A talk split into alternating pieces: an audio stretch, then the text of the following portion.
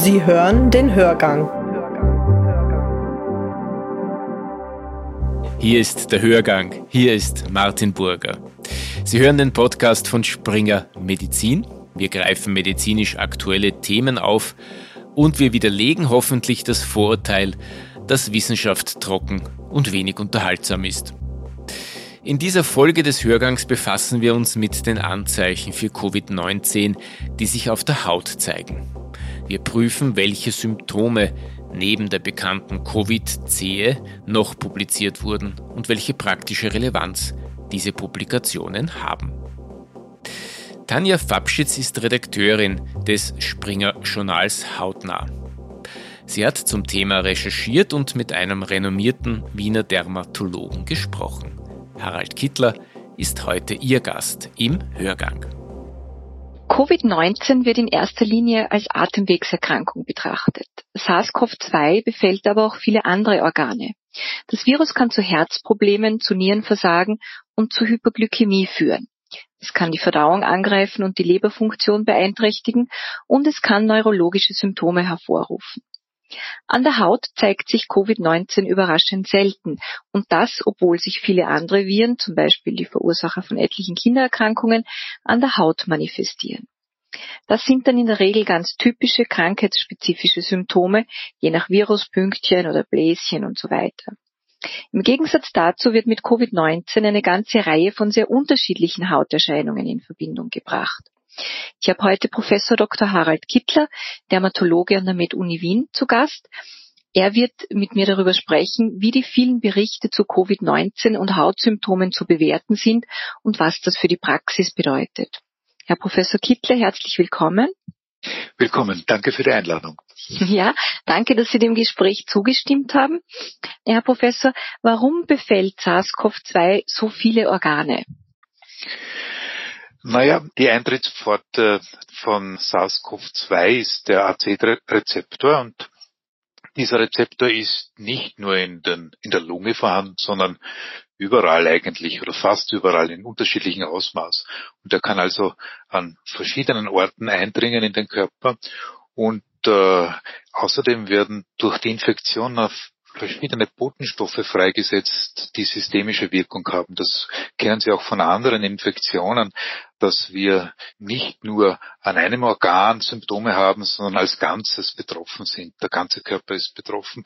Und manchmal, äh, wenn wir uns gegen so eine Infektion wehren, gegen eine Virusinfektion, wird eine immunologische Reaktion in Gang gesetzt, die den ganzen Körper betrifft. Und es ist oft schwer zu unterscheiden, was ist eigentlich, wor worunter leiden wir mehr unter den direkten Schädigungen des Mikroorganismus oder unter unseren Abwehrmechanismen, die meistens immer systemisch sind und den ganzen Körper betreffen.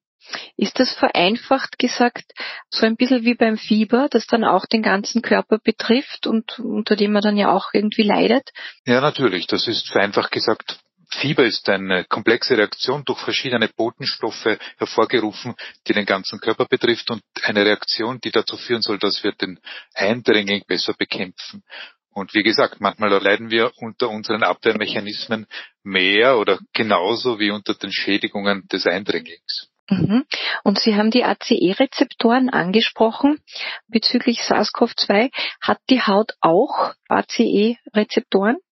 Die Haut, das muss man eingrenzen. Die Haut ist ein komplexes Organ, das aus unterschiedlichen Teilen besteht. Also einer obersten Schicht, das nennen wir Epidermis, und dann einer tieferen Schicht, das sind die, die Gefäße zum Beispiel eingebettet, die die oberste Schicht ernähren. Und sehr wahrscheinlich, man weiß es nicht so genau, aber sehr wahrscheinlich haben auch die Gefäße, die die Haut ernähren, diese AC2-Rezeptoren, wie auch Gefäße anderer Organe, wie zum Beispiel des Verdauungstrakts oder der Nieren und sehr wahrscheinlich ja. Und möglicherweise auch ähm, die, die Drüsen, also die Haut hat ja auch verschiedene Drüsen, zum Beispiel ekrine Drüsen, also Schweißdrüsen und auch die Drüsenstrukturen tragen wahrscheinlich diese AC2-Rezeptoren, aber nicht in dieser Dichte wie in anderen Organen. Die Epidermis selbst, also die oberste Schicht, ähm, sehr wahrscheinlich nicht, aber so genau ist das nicht untersucht, aber sicher nicht in äh, derselben Dichte wie zum Beispiel im Verdauungstrakt oder in der Lunge. Mhm. Es gibt jetzt inzwischen schon sehr viele Fallberichte und zum Teil auch Fallserien zu Hauterscheinungen, die mit Covid-19 in Zusammenhang gebracht werden. Sind diese Berichte alle gleich relevant? Ja, also mit diesem, mit dieser Pandemie hat sich ein Phänomen gezeigt, das äh, würde ich so als äh, Wissenschaftstratsch äh, bezeichnen. Also diese Erkrankung sorgt natürlich für viel Aufregung. Das kennen sich von, von sich selbst nicht. Jede Nachricht, wo Covid-19 oder SARS-CoV-2 dahinter steckt, da steigt unsere Aufmerksamkeitsschwelle, es interessiert uns, es betrifft unser Leben. Und das hat aber auch dazu geführt, dass sehr viel berichtet wurde und sehr viel schnell äh, publiziert wurde und äh, sehr viele unzusammenhängende Berichte, sehr viel Information eingeflossen ist und die Wichtigkeit dieser Information wurde teilweise nicht richtig gewertet oder es ist schwierig etwas zu werten, wenn so viel Information eintrifft. Was ich damit sagen möchte, es gab viele Berichte und viele dieser Berichte von Hauterscheinungen im Zusammenhang mit Covid-19 sind vielleicht unspezifisch und nur wenige sind spezifisch. Wenn eine Erkrankung pandemisch auftritt, werden auch zufällige Zusammenhänge berichtet. Und es ist schwierig, die zufälligen Zusammentreffen von den kausalen Zusammentreffen zu unterscheiden.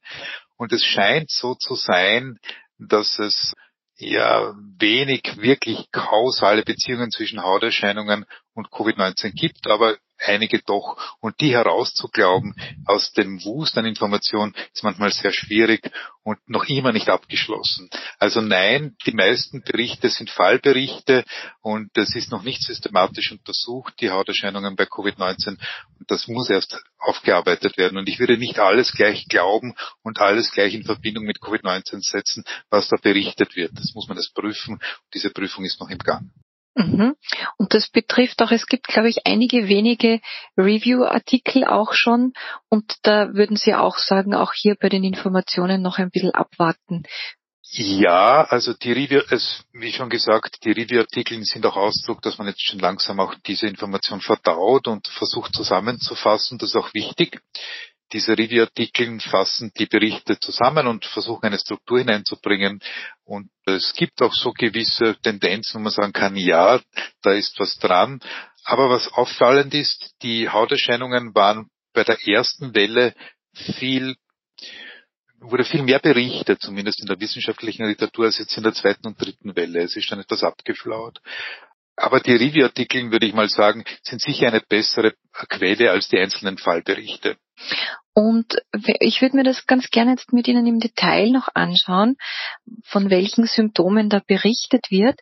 Und vielleicht davor noch die Frage, in wie viel Prozent der, der Fälle von Covid-19 zeigen sich denn Hautsymptome? Kann man das schon sagen?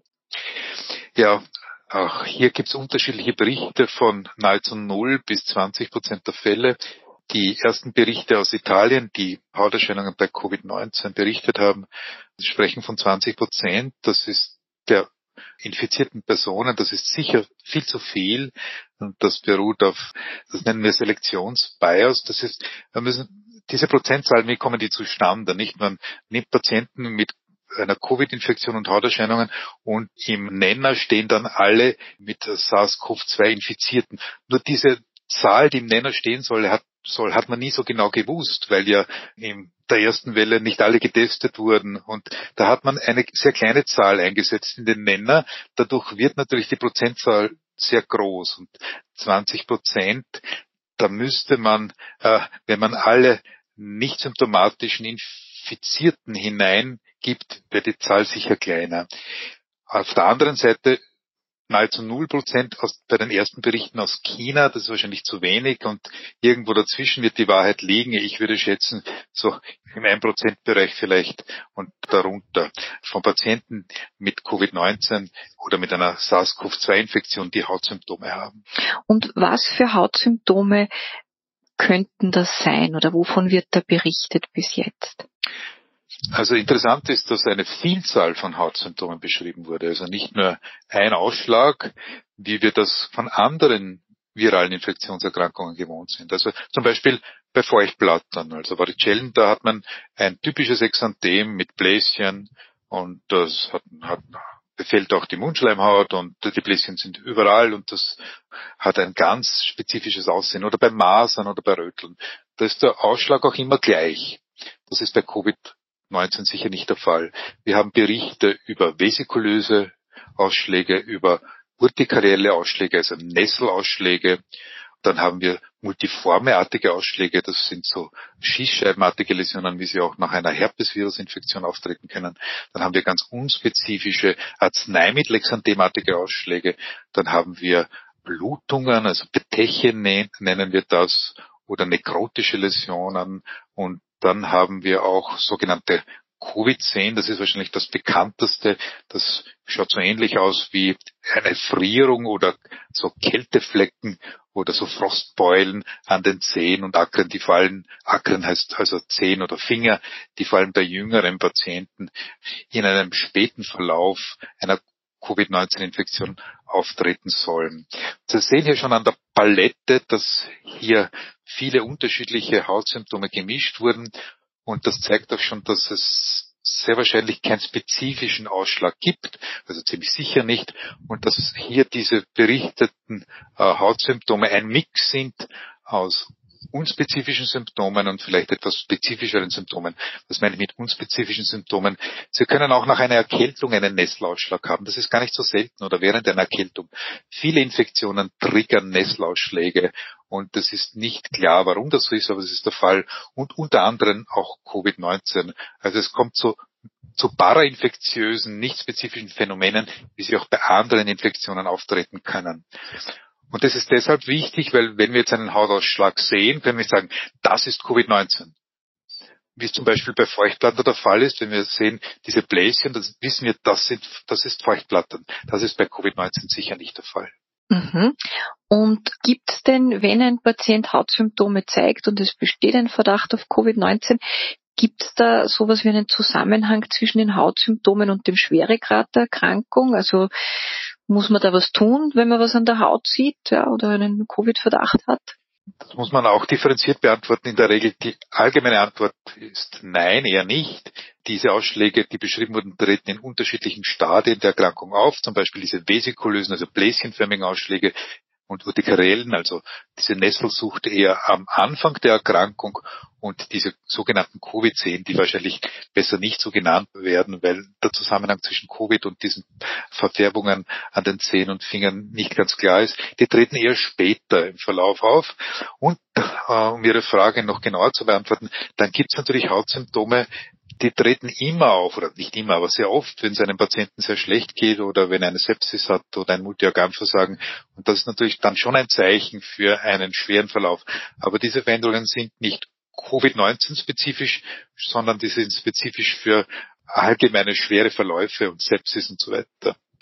Und gibt es Patienten, es ist immer wieder sind im Gespräch Patienten, die Biologikatherapien erhalten, die ein höheres Risiko haben, Hautsymptome zu entwickeln?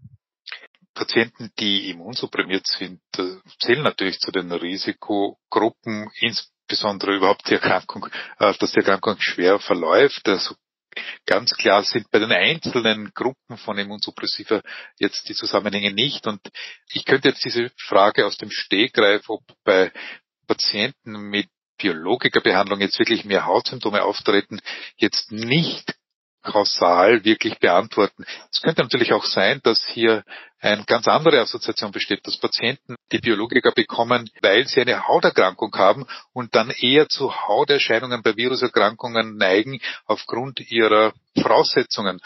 Ein Beispiel, jemand bekommt ein Biologikum wegen einer Psoriasis oder einer Schuppenflechte. Und dann können Psoriasisartige Veränderungen vielleicht im Rahmen einer Covid-Infektion auftreten. Das hat aber nichts mit dem Biologikum zu tun, sondern mit der Neigung dieses Patienten oder Patientin eine Psoriasis zu entwickeln.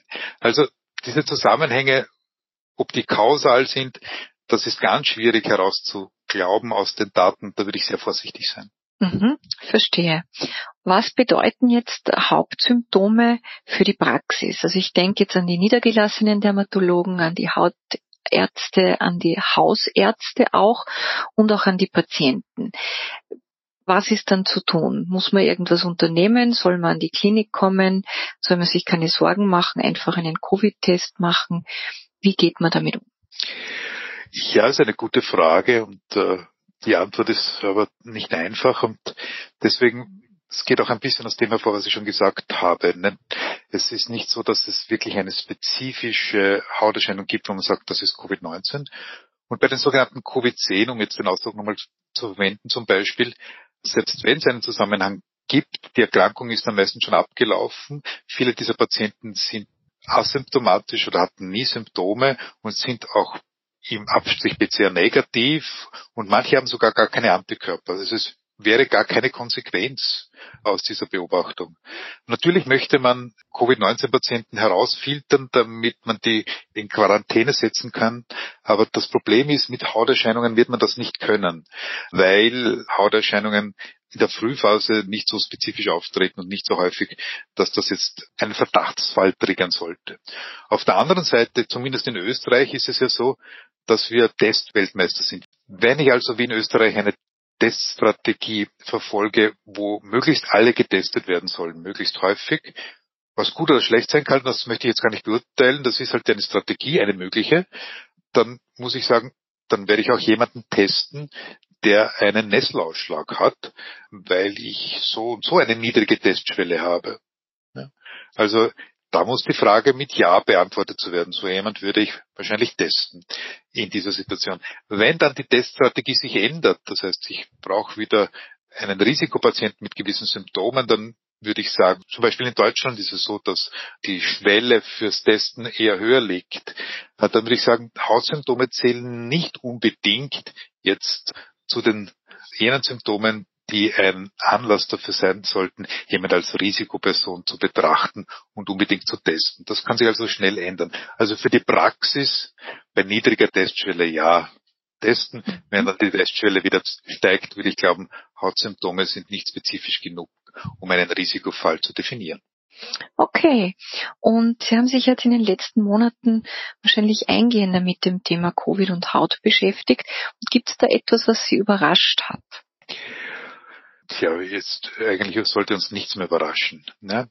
Was mit Covid-19 zusammenhängt, ist eine schwierige Frage. Überrascht hat mich, positiv überrascht und wir sollten ja eher, es gibt ja so viele, äh, so viel Pessimismus jetzt, wir sollten ja eher positiv denken. Optimismus ist Pflicht, um einen österreichischen Philosophen hier zu paraphrasieren. Äh, Optimismus ist Pflicht und ich bin positiv überrascht, dass in einem Jahr es geschafft wurde, so viele Impfstoffe mit einer hohen Wirkung herzustellen in einer Situation, die sicher nicht leicht war und zumindest den Versuch einer rationalen Lösung eines weltweiten Gesundheitsproblems zu starten, eines Gesundheitsproblems, das wir seit der spanischen Grippe eigentlich nicht mehr gehabt haben. Und wenn wir 100 Jahre zurückschauen, dann war eine Therapie, eine Impftherapie damals nicht möglich und wir sollten eigentlich froh sein, dass wir in einer Zeit leben, wo man innerhalb eines Jahres mit einer enormen wissenschaftlichen Anstrengung es schafft, Impfstoffe zur Verfügung zu stellen und die Menschheit zumindest äh, nicht in dem Ausmaß zu schädigen, wie es vor, noch vor 100 Jahren der Fall war. das ist doch eine tolle Leistung, auf die wir als Menschen stolz sein sollten. Herr Professor, herzlichen Dank für das Gespräch und für dieses schöne Abschlussstatement. Ja, gerne. Bei Covid-19 kann die Diagnose nicht aufgrund von Hauterscheinungen gestellt werden. Das ist eine der Kernaussagen dieses Gesprächs, das Springer-Redakteurin Tanja Fabschitz mit Professor Dr. Harald Kittler von der Med-Uni Wien geführt hat. Der Hörgang kommt wöchentlich. Neu in der nächsten Ausgabe widmen wir uns dem Thema Berufskrankheiten. Eine erfolgreiche Woche wünscht Ihnen Martin Burger.